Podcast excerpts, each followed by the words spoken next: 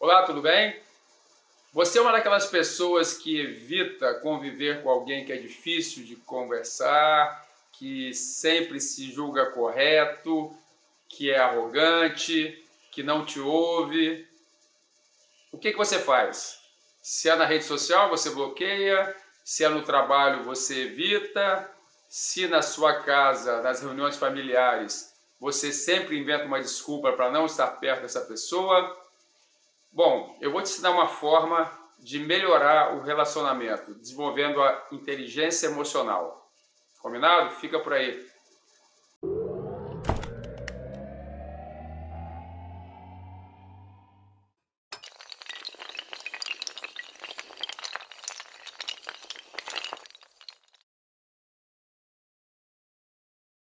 Pois é, inteligência emocional nada mais é do que o desenvolvimento do autocontrole, da autoliderança. Inteligência emocional passa pelo autocontrole, autoconfiança, autoestima e empatia. Aqui nós vamos falar da grande vantagem que existe, por incrível que pareça, em conviver com pessoas consideradas difíceis. Nós, seres humanos, temos a tendência de gostar das pessoas que se parecem conosco, de se aproximar de pessoas que pensam como nós pensamos, têm as opiniões semelhantes, gostam dos mesmos hobbies. Só que isso tem um grande problema. O problema é que você continua deixando o seu cérebro na zona de conforto. O que eu vou te falar agora funciona metaforicamente como um canivete suíço. Tem várias utilidades numa única peça.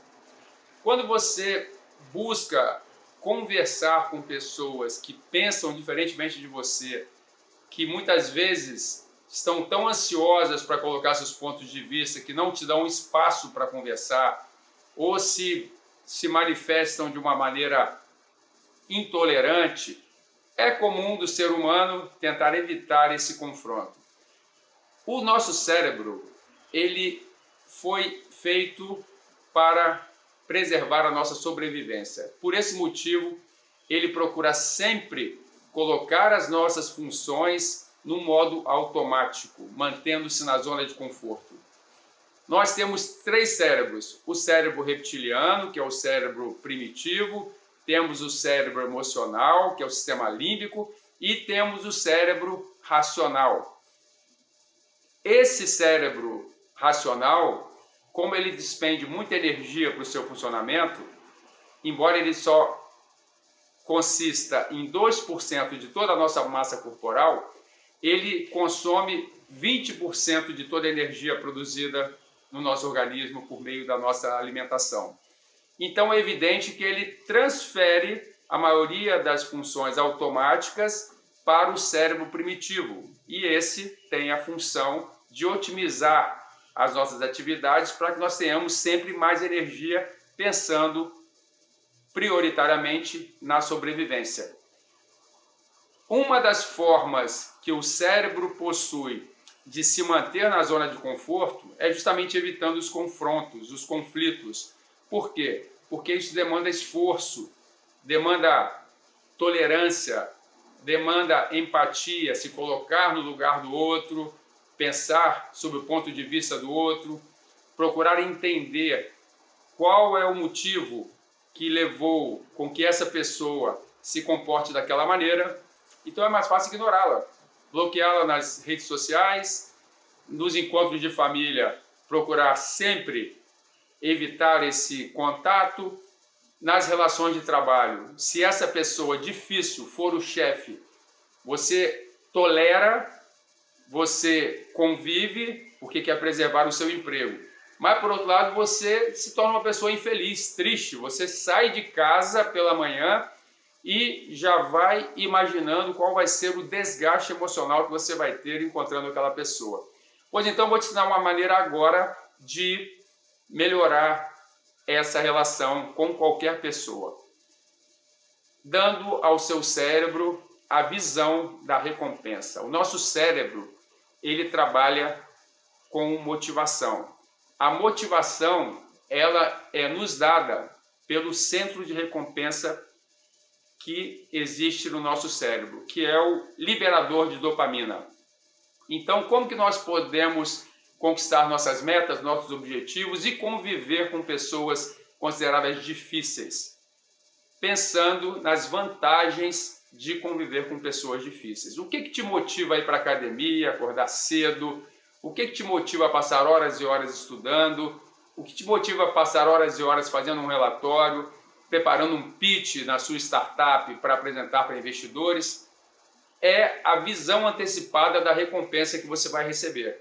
Quer seja melhorando a sua saúde, aumentando os seus ganhos financeiros, permitindo que você consiga persuadir, convencer investidores a investir no seu projeto, no seu negócio. Dessa maneira, o seu cérebro, pré-visualizando essa recompensa, ele vai se sentir motivado, ou seja, o cérebro racional, ele vai assumir a tarefa que até então estava delegada ao cérebro reptiliano, aquele, aquele que é responsável pelo controle dos nossos batimentos cardíacos, pelo controle da nossa respiração involuntária, pela forma como a nossa musculatura, a nossa massa óssea se comporta durante o deslocamento, a corrida, qualquer atividade que você nem percebe que está fazendo, como por exemplo dirigir. Você pode estar dirigindo, conversando com alguém, sem ao menos prestar atenção no movimento de passagem de marcha, de direcionamento do volante, ou seja, é o cérebro automático que é responsável por essas atividades. A partir do momento que você começa a vislumbrar um, uma recompensa, como quando você vai comprar algo novo, um smartphone novo ou algum eletrodoméstico, você já imagina qual vai ser o conforto ou mesmo qual vai ser a forma de se mostrar para a sociedade com um novo celular, com um novo smartwatch. Isso tudo é motivado pela visualização antecipada da recompensa, que nada mais é do que a liberação de dopamina que causa essa sensação de bem-estar no teu cérebro. Quando você sai da zona de conforto, quando você convive com pessoas difíceis, você está forçando o seu cérebro racional a mobilizar mais áreas do cérebro, sinapses neurônios, de maneira com que você cria, fortalece novos caminhos neurais, novos circuitos neurais. Toda vez que você estimula o seu cérebro dessa forma, tirando da zona de conforto, você está promovendo um fenômeno fisiológico denominado neuroplasticidade. Faz com que um maior fortalecimento das suas sinapses neuronais, que são as pontes que ligam os neurônios, e dessa maneira você aumenta a sua reserva cognitiva. O que é reserva cognitiva? Como o próprio nome diz, é um número adicional de neurônios e sinapses que vão estar ali prontas para repor aqueles neurônios que a idade normalmente faz com que eles sejam perdidos. E dessa maneira você vai minimizar o risco de desenvolver doenças neurológicas, como por exemplo a demência, o mal de Parkinson, entre outras. Para resumir, toda vez que você estiver prestes a lidar com alguém que você não se sinta confortável, pense dessa forma, visualize a sua longevidade saudável.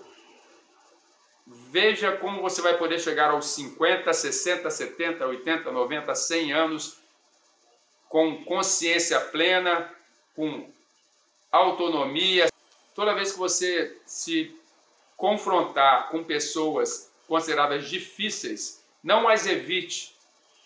Aproxime-se delas, pratique a empatia, pratique a inteligência emocional, o seu autocontrole. A partir do momento que você desenvolve esse autocontrole de interagir com pessoas difíceis, você está aumentando a sua autoconfiança, você está aumentando a sua autoestima por saber que você é capaz de controlar as suas emoções e, evidentemente, desenvolvendo a empatia, que é se colocar no lugar do outro. E pense sempre que você tem uma recompensa, que é a neuroplasticidade, que vai fazer com que você tenha uma saúde mental mais aprimorada, uma longevidade mais saudável e dessa forma vai passar a ser admirado pelas pessoas como sendo aquele ou aquela que tem a facilidade em resolver conflitos, em se manter calmo durante soluções de estresse e dessa maneira você vai ter um destaque não somente na vida profissional, mas sim na vida pessoal, na vida familiar, por ser considerado aquela pessoa equilibrada, aquela pessoa que sabe ouvir o outro, que sabe respeitar as opiniões do outro. E isso você, como alto líder, na sua startup, no seu negócio, na sua família, na sua vida pessoal, vai ver a diferença. Lembre-se, pessoas difíceis não são para serem evitadas, mas sim para serem conquistadas. Nos vemos no próximo vídeo. Obrigado pela sua atenção, pelo seu tempo. Até a próxima.